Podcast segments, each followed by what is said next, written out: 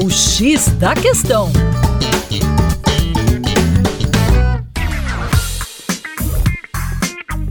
Salve, salve ouvintes, tudo bem? Eu sou o professor Percy Fernandes da equipe Terra Negra e hoje vamos falar sobre os nutrientes do Saara que chegam até a Amazônia.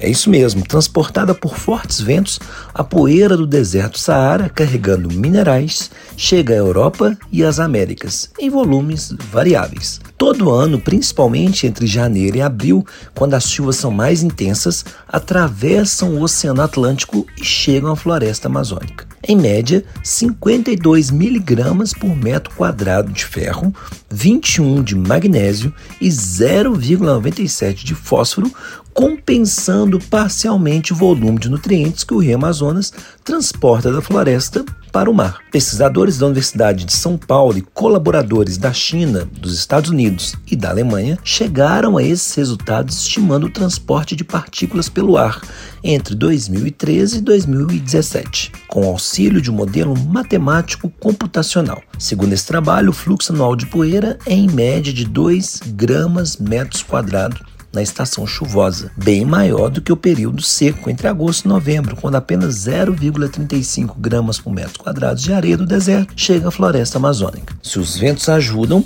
o volume pode chegar a 2,6 gramas por metro quadrado, como em 2015. Ao longo de milênios, esse fluxo de nutrientes ajuda a explicar a exuberância da floresta, que depende de nutrientes vindos do Saara, comenta o professor Paulo Artacho da USP, que participou do estudo. É isso aí. Para mais, acesse o nosso Instagram, arroba Terra Negra Brasil. Forte abraço.